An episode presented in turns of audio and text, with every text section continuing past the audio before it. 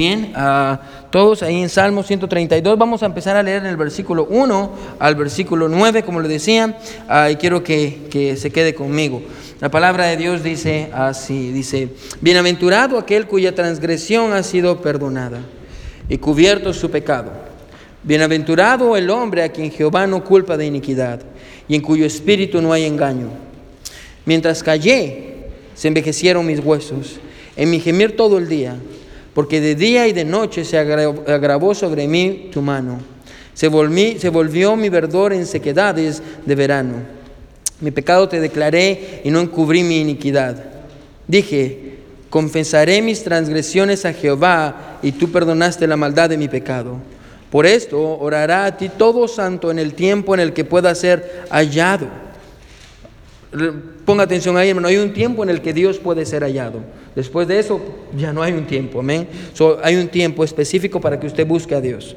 Y mire lo que dice, uh, versículo, siempre el versículo 6, ciertamente en la inundación de muchas aguas no llegarán a estas a Él. Versículo 7, tú eres mi refugio, me guardarás de la angustia, con cánticos de liberación me rodearás. Versículo 8, te haré entender y te enseñaré el camino en que debes andar sobre ti fijaré mis ojos. Versículo 9, no seas como el caballo o como el mulo sin entendimiento, que han de ser sujetados con cabestro y con freno, porque si no, no se acercan a ti. So, no, es un precioso salmo que vamos a ver hoy y, um, a veces no entendemos, hermano, a veces no entendemos lo que la falta de arrepentimiento y la falta de confesión delante de Dios le hace a nuestras vidas. Y, aunque sea un pasaje, hermano, realmente ah, nuevo para nosotros, para considerar en esta mañana, yo creo que contiene una gran verdad, que, que, es una verdad muy antigua en la palabra de Dios, acerca del perdón de Dios sobre nuestros pecados. Y, y jóvenes, yo creo que pongan atención, a adultos, todos los que están aquí, va a ser un mensaje que yo creo que Dios va a usar de una manera muy especial para sus vidas. Así que hoy quiero predicar bajo este título. No hay ninguna pausa en el Salvador. No hay pausa. There's no pause in Savior. No hay ninguna pausa en el Salvador. Amén. So vamos a, orar y dígale a Dios, Dios, ayúdame. yo creo que es un mensaje especial y, vamos, a, vamos a, estudiarlo en esta mañana. So vamos a orar. Mi buen Dios que estás en el cielo, te doy gracias, Señor, por tu palabra. Dios, ayúdanos, Padre, a, poder entender. Dios, cuál es la inmensidad de, tu perdón hacia nosotros. A través de ver el corazón de, tu siervo David, Dios, y entender lo que él sufrió, ah, Padre eterno, no solo por el pecado en su vida, sino por, por la ausencia y la falta de confesión delante de, de ti, Dios. Señor, encuéntrate con nosotros y háblanos, mi Dios. Háblanos, Padre, al corazón y que podamos salir con una vida transformada, mi Dios, y más cerca de ti.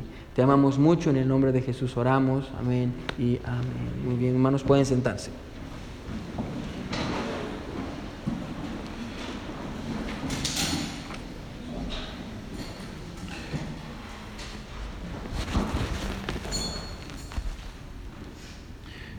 Muy bien.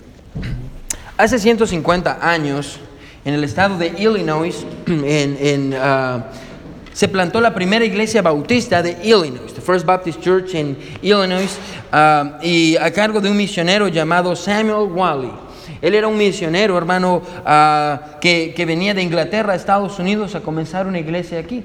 A veces, hermanos, es difícil pensar que hubo un tiempo, hermanos, que en Estados Unidos, en lugar de mandar misioneros, misioneros venían de otras partes a Estados Unidos para comenzar uh, iglesias.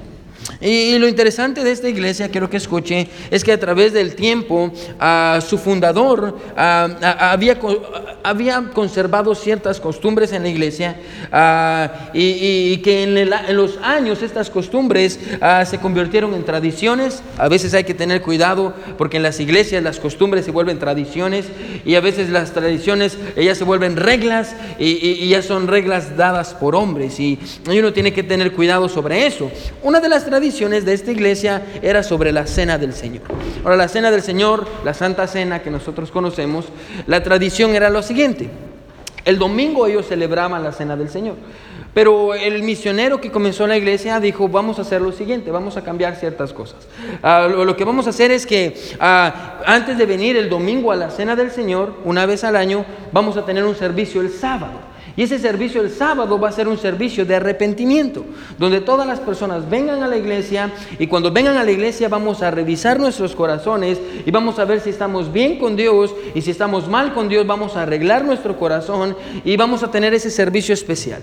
Para preparar nuestro corazón, escuche, para el domingo tomar la cena del Señor. Recuerde, la Biblia dice que si usted toma la cena del Señor indignamente, mucha gente ha muerto, por eso dice la Biblia, ahí en 2 Corintios. Ah, pero entonces, e, e, ese, era lo que ellos hacían. Constantemente, cuando tocaba la cena del Señor, el sábado se reunían y tenían este servicio especial. Ahora, el tiempo fue pasando. Y el misionero murió y vino otro pastor y siguió con la misma tradición. Y como vimos al principio, a veces, al menos las costumbres se convierten en tradiciones y las tradiciones a veces se convierten en reglas. Y el último pastor llegó a un extremo en el que dijo, ¿saben qué hermanos? Si usted no viene el sábado a la iglesia, usted no puede tomar la cena del Señor el domingo. Y aún fue un grado más cuando dijo esto. Si usted viene el sábado a la iglesia, yo le voy a entregar una moneda, un token, una moneda, y usted tiene que traer su moneda el domingo, y si usted no trae su moneda el domingo, usted no va a poder participar de la cena del Señor y hasta la fecha lo siguen haciendo así, amén. La gente viene el sábado a la iglesia, le dan una su moneda cuando entran y esa moneda el domingo la presentan y si tiene la moneda le dan ah, el pan y, el jugo de uva. Ah, y, pareciera, hermano, que era, era necesario, si usted lo pone a pensar así, escuche, pareciera que era necesario pagar para participar en la cena del Señor.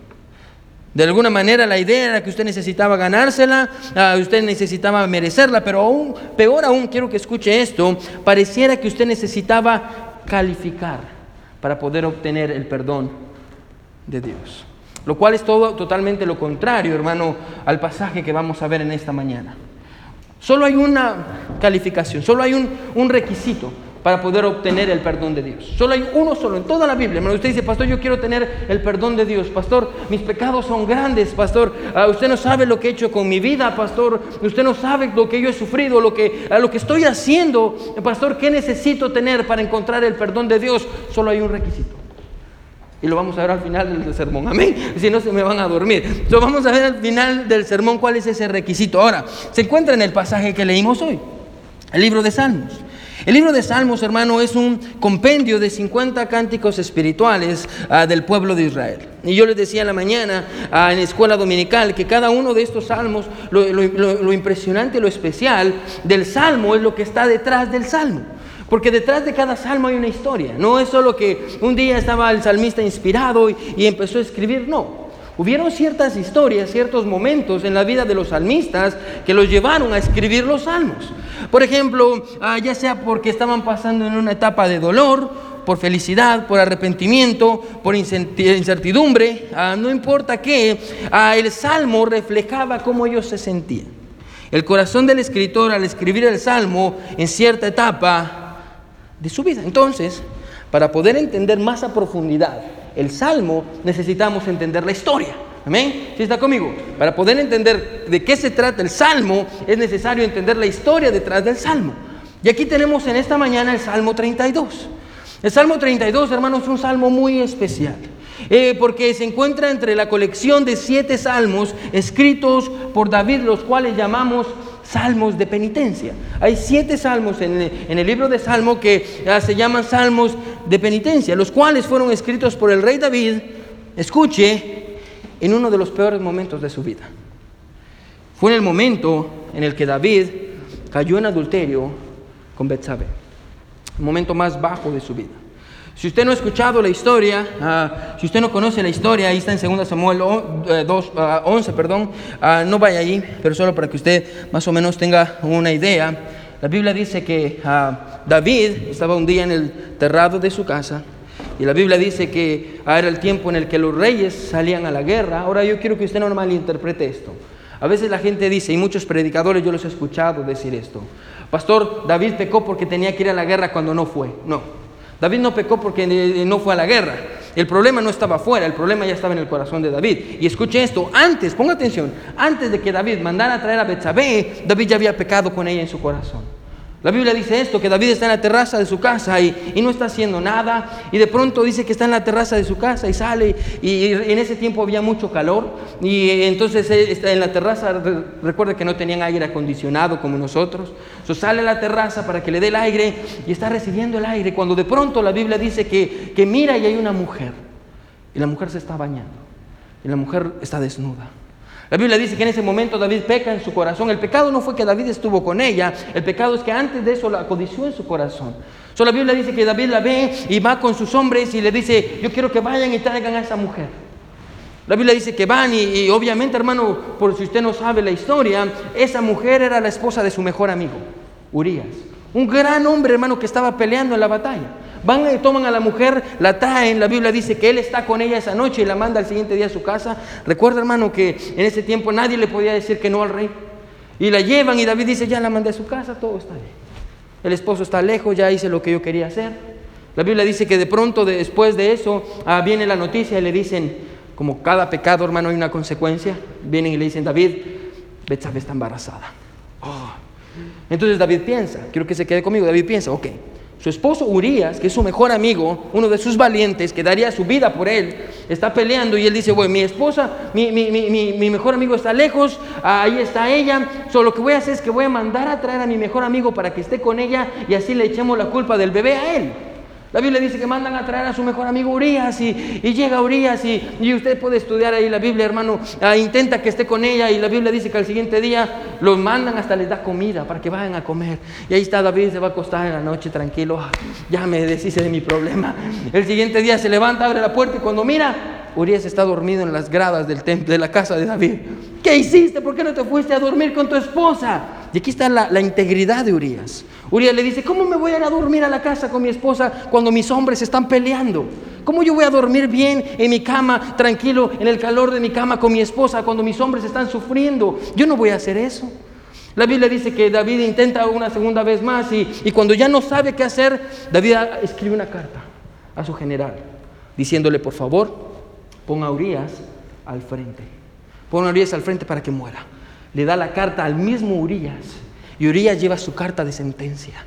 Y va Urias con su carta, que no puede abrir porque es secreto, va, se la entrega al general en la guerra, el general la lee y le dice, Urias tienes que ir al frente. Urias va al frente y Urias muere. Entonces David, nadie sabía esto, hay una mujer viuda, murió su esposo, pobre niño. Entonces David, en un acto de bondad, dice delante de todos, ¿sabe qué? Yo voy a traer a esta pobre mujer para que viva conmigo. Toda la gente dice, wow, David, qué buen hombre eres, viste, era, tú era la esposa de tu mejor amigo, entonces estás llamándola porque tienes un buen corazón. No, la Biblia dice que eso era totalmente lo contrario. Manda a traer a Betsabé. Pero recuerda, hermano, que la Biblia dice que hay un Dios y Dios está viendo. La Biblia dice que Dios manda a un, a, un profeta. Creo que se quede conmigo. Profeta Natán. Y viene Natán y se acerca a David y le dice, David, te voy a contar una historia. Y David dice, ¿cuál es la historia? Y viene y le dice, en cierta ocasión había un hombre que tenía 100 ah, ovejas. Tenía muchas ovejas, pero había otro que solo tenía una corderita, una ovejita. Era la, era la ovejita de, de, su casa. Los niños jugaban con la ovejita. Los niños le tenían un nombre a la ovejita. Querían mucho la ovejita. Un día vinieron a visitar al que tenía 100 ovejas. Y él quería hacerles comida. Y en lugar de tomar una de sus 100 ovejas para darle comida, fue y le robó la oveja. A la única oveja que esta familia tenía, se la quitó y la mató. David se enoja y dice, este hombre tiene que morir. Natán le dice, ese hombre eres tú. El pecado, quiero que escuche, hermano. No voy a tratar con eso, pero el pecado de David, hermano, ponga atención, no fue robar la única oveja. Dios no se enoja porque robó la oveja. Dios se enoja porque despreció las 100 ovejas que tenía, porque esas 100 ovejas tipificaban a Dios.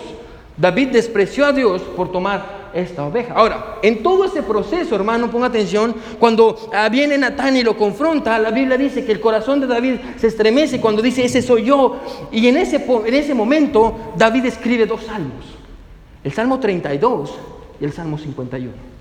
El Salmo 32, que es el que tenemos hoy. Y ahorita vamos a ver, hermano, porque la, Biblia en, Salmo, perdón, en Samuel nos cuenta la historia y, sabemos la historia, pero no sabemos lo que está pasando en el corazón de David. Entonces, en este, en, este pasaje vamos a poder profundizar y abrir una ventana y vamos a ver el corazón de David. ¿Qué estaba pasando con David? Eso es lo que vamos a ver, cuál era la condición de David y qué fue lo que David ah, recibió y qué fue lo que pasó con David. So, vamos a analizar esto en esta mañana, si están conmigo, amén. So, miremos qué es lo que la Biblia dice y, y, hermano, ponga mucha atención. Joven, ponga mucha atención porque este mensaje puede cambiar su vida. So, miremos los primeros dos versículos. Salmo, eh, Salmo 32, primeros dos versículos. Miren lo que David descubre. Miren lo primero que David descubre. Miren lo que dice. Bienaventurado aquel cuya, ¿qué dice? Ha sido perdonado y cuyo, ¿qué dice? Pecado. Y cubierto su pecado. Bienaventurado el hombre quien a Jehová no culpa de qué? Y en cuyo espíritu no hay qué? Ahora, quiero que ponga atención, hermano. La primera cosa que necesitamos entender es esto, que David dice, yo descubrí en medio de ese momento en el que Natán me confrontó, yo descubrí una bendición. ¿Ah? ¿Qué bendición descubriste, David? No, ¿qué fue lo que David descubrió? Ah, David, la Biblia dice que David descubrió qué es ser bienaventurado. ¿Qué es bienaventurado? Ahora, para que usted tenga una idea, bienaventurado se refiere a uno que recibió una bendición. ¿Cuál es la bendición que recibió David? ¿Cuál es la bendición ah, que recibió David? Ahora, vamos a ver cuál es... Ahora, quiero que me siga. Antes de entender cuál es la bendición, vamos a entender cuál era la condición de David antes de entender la bendición. Ahora, para entender la condición de David, David nos da tres palabras. Que si no entendemos, hermano, no vamos a entender la grandeza de la bendición. La primera palabra es, palabra es esta. La palabra es transgresión. Ahora, todos digan transgresión a la cuenta de tres. Uno, dos y tres. Transgresión. Vamos a ver la primera palabra. ¿Qué es transgresión? Ahora, transgresión es esto. Es la noción de saber la ley de Dios. Básicamente es esto. Es conocer los límites de Dios. Escuche. Y aún sabiendo cuáles son los límites de Dios, cruzarlos. Eso es transgresión, es transgredir, es traspasar, traspasar. sabemos cuáles son los límites de Dios y aún así los traspasamos. Así que, ah, por ejemplo, si yo le digo, la Biblia dice que ah, mentir es pecado, usted no diría, la Biblia no dice eso. ¿Por qué? Porque usted lo tiene claro, lo sabemos. Ah, ¿Cuál es el punto? El punto es, escuche, que todos nosotros sabemos cuáles son los límites que Dios ha puesto. Pero aún sabiendo los límites, escuche, luchamos con no pasarlos. Usted sabe que mentir es malo, usted sabe que robar es malo, usted sabe, bueno, joven, joven, usted sabe que mentirle a sus papás es malo, amén. Usted sabe, joven, usted joven, usted sabe que robar es malo. Pero ¿por qué lo hace? Eh, eh, porque usted tiene esta tentación dentro de usted. Eso es transgresión. Cuando usted sabe que es malo lo que está haciendo y aún así usted lo hace. Eso aquí encontramos a David. Ah, traigámoslo a David. David dice esto. David dice, yo sabía cuáles eran los límites. Yo sabía que era lo que Dios decía. Yo sabía que no tenía que buscar a esa mujer. Yo sabía que no tenía que mandar a matar a mi amigo. Yo lo sabía. Pero aún sabiéndolo, yo traspasé la línea que Dios había estipulado. ¿Sí? La primera cosa que encontramos es transgresión, pero hay una segunda palabra. La segunda palabra que ah, David usa aquí es la palabra pecado. Pecado en el Nuevo Testamento, la palabra pecado ah, que viene del griego amartia, cuando uno estudia teología, uno estudia la amarteología, que significa eh, la, ciencia del pecado. Ahora quiero que escuche esto. Ah, pecado quiere decir esto, errar al blanco. ¿Qué quiere decir errar al blanco? Quiere, la idea de la palabra pecado en la Biblia es que hay un blanco, hay un target, y usted tiene que disparar. Y cuando usted dispara, no le pega al blanco, sino que cruza. Esa es la idea de la palabra pecado. errar al blanco. Y tiene que ver con aquellos, escuche esto, que pensaban, ponga atención, que pensaban que iba a llegar, pero no llegó. Y la idea es esta, pensaban que eran buenos en sus propios ojos y se dieron cuenta de que no era lo que ellos pensaban. Eso es pecado. Por ejemplo, ah, tal vez usted dice, ah, pastor, pero yo no he asesinado a nadie, ah, pastor, yo no, he, yo no he violado a nadie como las personas que están en la cárcel, pastor, yo no he cometido adulterio, yo no he mentido, y, y tal vez usted mira a la gente del mundo y usted dice, ellos son malos. Quiero que escuche. Usted mira a la gente y la gente es mala y usted piensa que es bueno porque se compara con los malos. Pero ¿qué tal si se compara con Dios? Si nos comparamos con Dios, todos somos malos. Escuche, si nos comparamos con Dios, todos le fallamos al blanco. Amén. No, no, no llegamos a hacer lo que Dios quería que nosotros fuéramos. Eso es pecado, cuando usted no, no cumple lo que Dios espera de usted. Entonces, escuche, lo que David está diciendo ¿qué es esto. No solo transgredí, no solo crucé donde no tenía que cruzar, sino que Dios esperaba algo de mí. David dice, yo era el rey de Israel, yo soy el rey de Israel. Dios esperaba algo de mí. Y aún Dios esperando esto de mí, yo no obedecí y yo no satisfaz, yo, yo no hice lo que Dios quería que yo hiciera. Yo erré al blanco. Yo no hice lo que Dios quería que hiciera. Pero David usa una tercera palabra. ¿Sí está conmigo? Amén. Y usa la palabra iniquidad. La iniquidad tiene que ver con, escuche, lo que está adentro. La iniquidad tiene que ver con aquello que solo Dios puede ver. Y la palabra no solo se refiere a los malos pensamientos o a los deseos incorrectos. Escuche, la palabra iniquidad en la Biblia se refiere a malos motivos, malos deseos, malos impulsos, codicia, enojo, ira, amargura. La palabra iniquidad se refiere a todo aquello, escuche, que nadie más sabe, pero el Espíritu de Dios tiene un récord. Se vuelvo a repetir. Escuche, iniquidad, joven, iniquidad es esto. Todo aquello que nadie más sabe. Joven, lo único que usted sabe. Adulto también, lo único que usted sabe, que nadie más sabe, que usted piensa que tiene escondido. Pero el Espíritu Santo tiene un récord y está escribiendo cada cosa mala. Eso es iniquidad, lo que está dentro de nosotros, que nosotros queremos esconder. David dice, dentro de mí había algo malo, no había algo bueno. Cuando yo hice lo que hice, no, no había algo bueno adentro de mí. Pero, y esto es lo que me encanta, esa era la condición de David. Antes de que viniera Dios, antes de que David dijera, sí, yo pequé, esa era su condición. Ahora quiero que se quede conmigo. Ahora ya vimos la condición, ¿cuál es la bendición? La bendición es esta. Escuche, David nos describe la bendición que recibió y ponga atención a la bendición que recibió. David dice esto, lo que yo recibí fue esto. Para mis transgresiones yo encontré perdón. Para mis transgresiones yo encontré perdón. Cuando yo, yo traspasé la ley de Dios, del otro lado encontré perdón y para mi pecado, encontré que mi pecado fue cubierto. ¿Qué quiere decir eso? Que alguien más lo tomó, que alguien más recibió el castigo y la vergüenza por mi pecado. Mi pecado fue cubierto. Y para mi iniquidad, dice aquí David, Dios no me culpó por mi iniquidad. La palabra culpó es la palabra que tiene que ver con contabilidad, tiene que ver con, con hermano, a veces nosotros estamos en la noche pensando, oh, me siento mal, me siento mal, culpa. ¿Qué es lo que está diciendo David aquí? Ponga atención, quédese conmigo, hermano. Lo que está haciendo David es esto, escuche. No importa que usted haya transgredido la ley de Dios.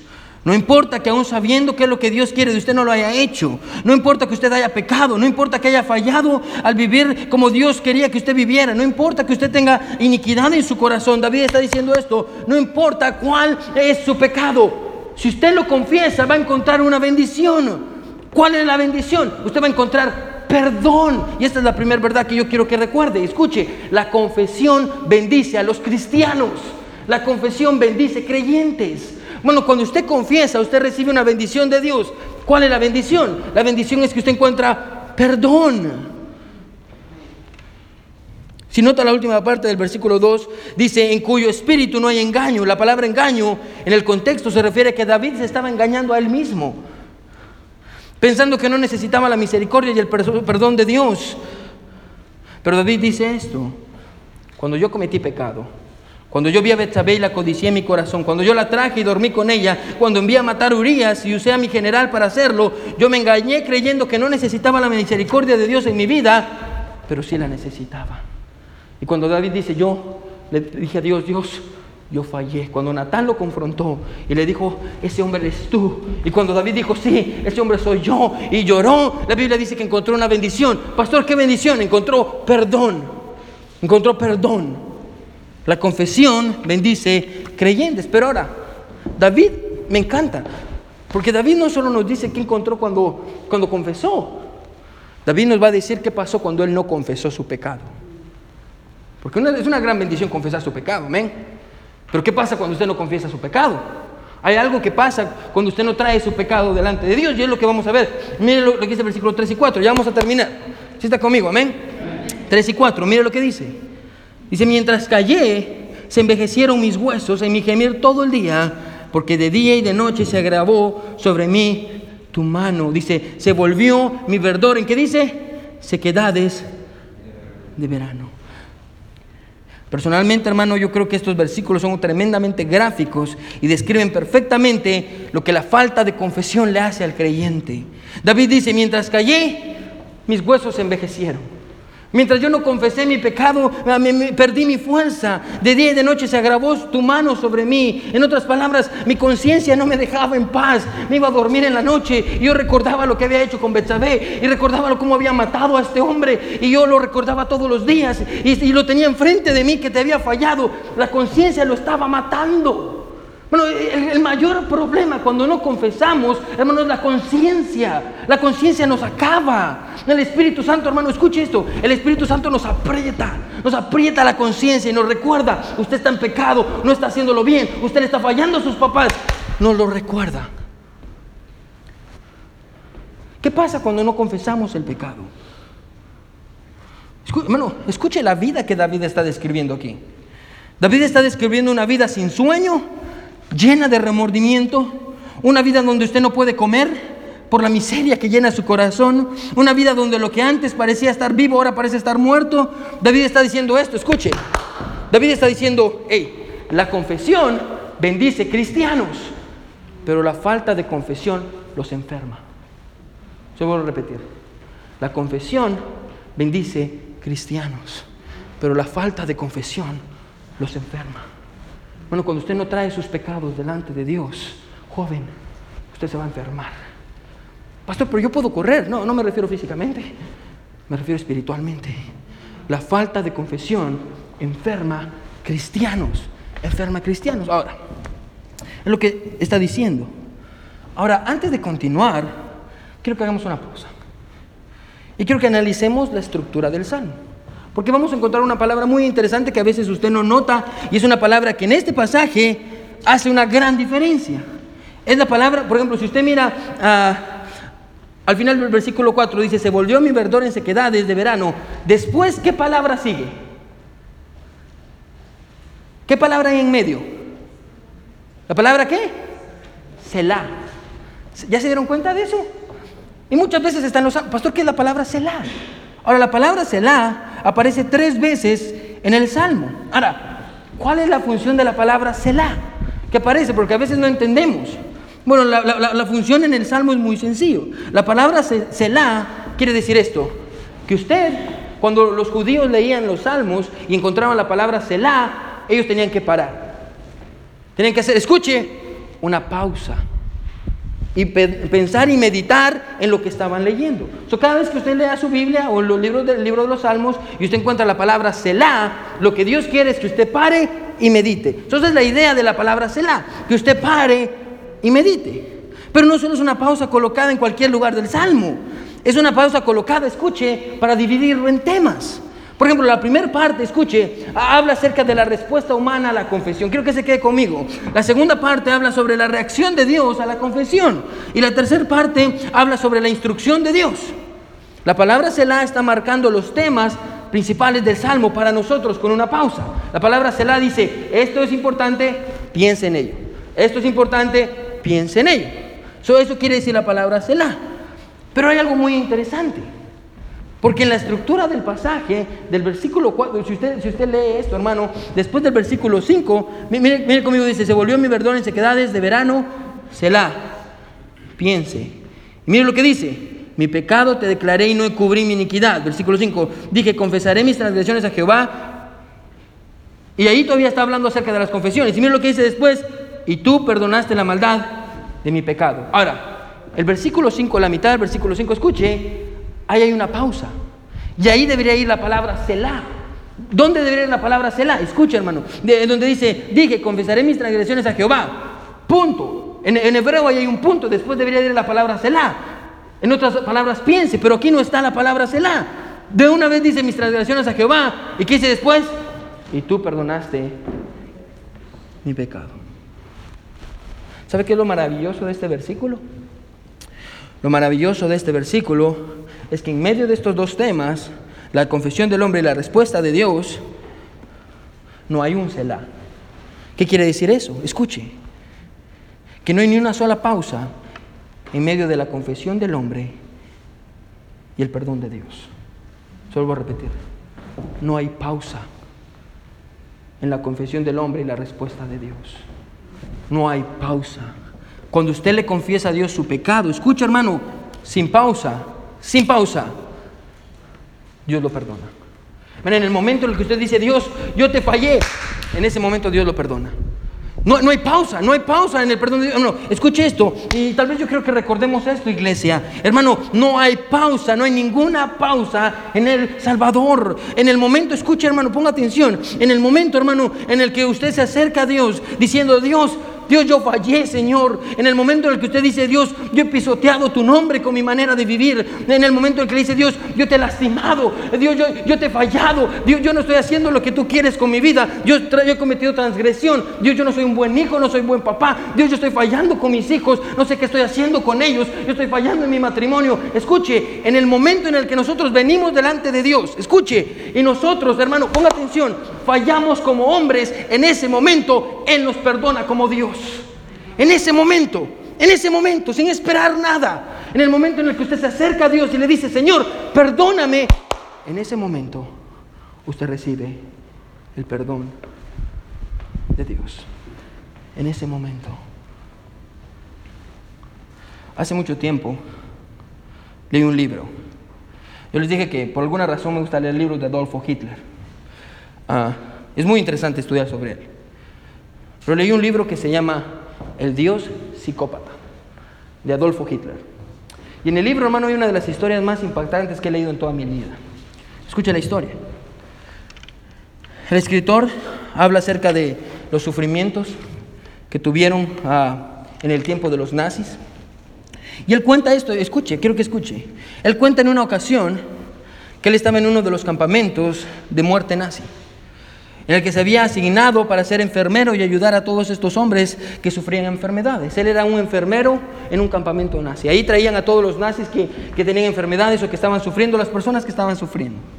Dice que cierto día, mientras él como enfermero estaba paseándose, entró a uno de los cuartos que estaban ahí, escuche, y encontró un nazi, un soldado nazi, soldado de Hitler, en una cama. Y lo encontró en la cama. El soldado estaba ahí quemado por accidente y ahora se estaba muriendo el soldado. Estaba todo completamente quemado y se estaba muriendo.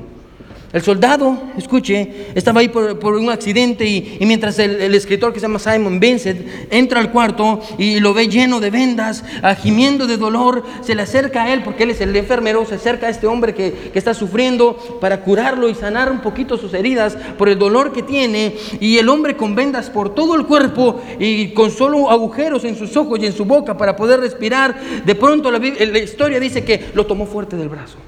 Está el enfermero y lo toma fuerte del brazo. El hombre se asusta. El hombre que estaba ahí le dice lo siguiente, escuche, por favor, tráeme a un judío, porque yo necesito recibir el perdón de un judío. Tráeme a un judío. Yo necesito recibir el perdón de un judío antes de que muera.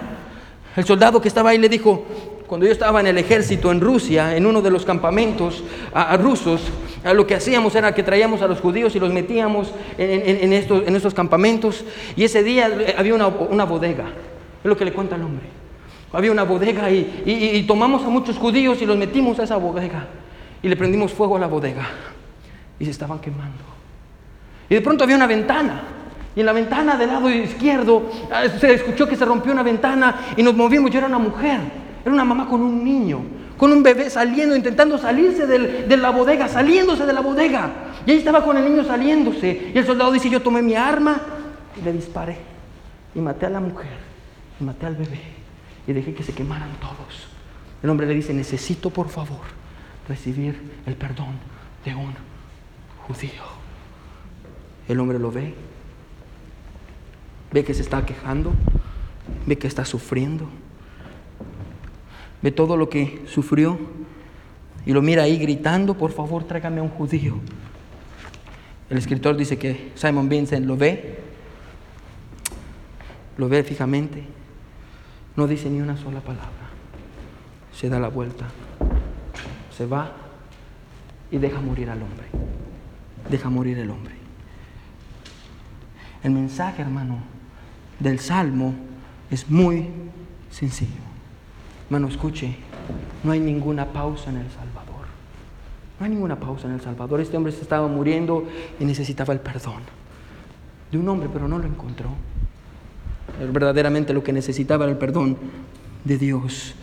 Bueno, escuche, Dios está dispuesto a perdonar, pero, pero la mayor bendición, hermano, no solo se encuentra en el perdón inmediato de Dios, porque Dios lo perdona inmediatamente. Escuche, la mayor bendición se, se encuentra en qué es lo que pasa después del perdón. Pastor, ¿qué pasa después del perdón? Mira lo que dice el versículo, escucha, mira lo que dice el, versículo 6.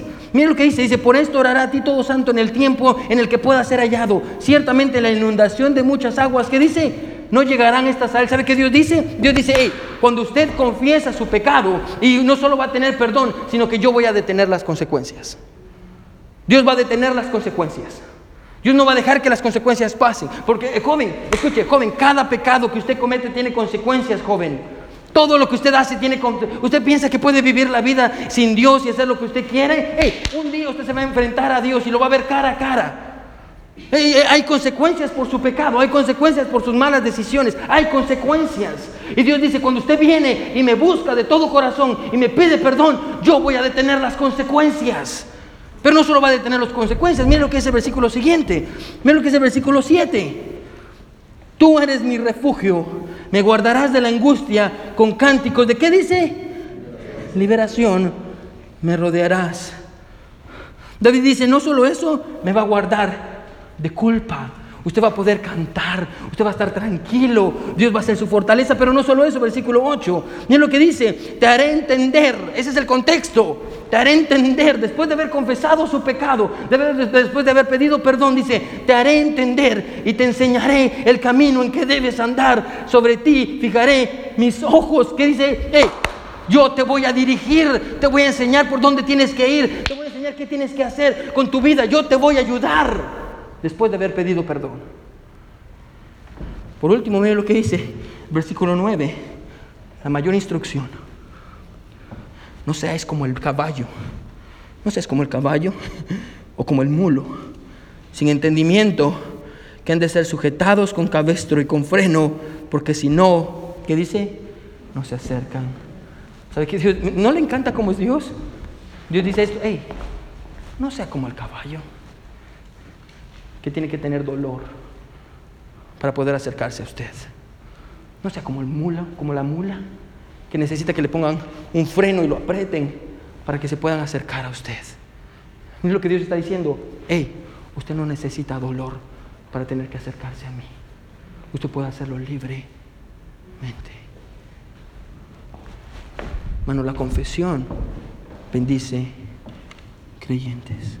Y tal vez la mayor pregunta en esta mañana es esta, hermano. ¿Esto puede ser real en mi vida? Sí. Eh, pastor, ¿este salmo puede aplicarse a quién soy yo? Sí. Jesús no nos está diciendo con este salmo, ¿está usted lo suficientemente calificado como para recibir mi perdón? Esta es la verdad de todo el pasaje, hermano. ¿Se recuerda que le dije al principio? Que solo se necesita algo, una cosa, solo una cosa se necesita para recibir el perdón de Dios. Vamos a decirlo así. Solo una cosa se necesita para estar calificado para recibir el perdón de Dios. ¿Sabe cuál es la cosa que se necesita para estar calificado, para recibir el perdón de Dios? Es estar descalificado. Lo único. Para poder recibir el perdón de Dios, para poder calificar, para tener el perdón de Dios, usted primero necesita estar descalificado. Para poder tener perdón, usted necesita entender que usted es pecador, que usted falló y que usted necesita el perdón de Dios. Bueno, yo creo que todos en esta mañana necesitamos venir delante de Dios y decirle, Dios, mi vida está siendo difícil. Señor, hay pecados en mi vida que necesito confesarte. Yo no estoy siendo el esposo que tengo que ser. No estoy siendo la mamá que tengo que ser. Hey, joven, no estoy siendo el joven que necesito ser con mis papás. No estoy agradecido por lo que mis papás me dan, el sacrificio que hacen mis papás, todo lo que me brindan. Ay, me porto mal con mis papás. Creo que todos, hermanos, tenemos algo que Dios nos mostró que necesitamos venir y arreglar con Dios. Bueno, escuche, la confesión bendice creyentes, pero la falta de confesión los enferma. Todos con ojos cerrados y para Nadie viendo.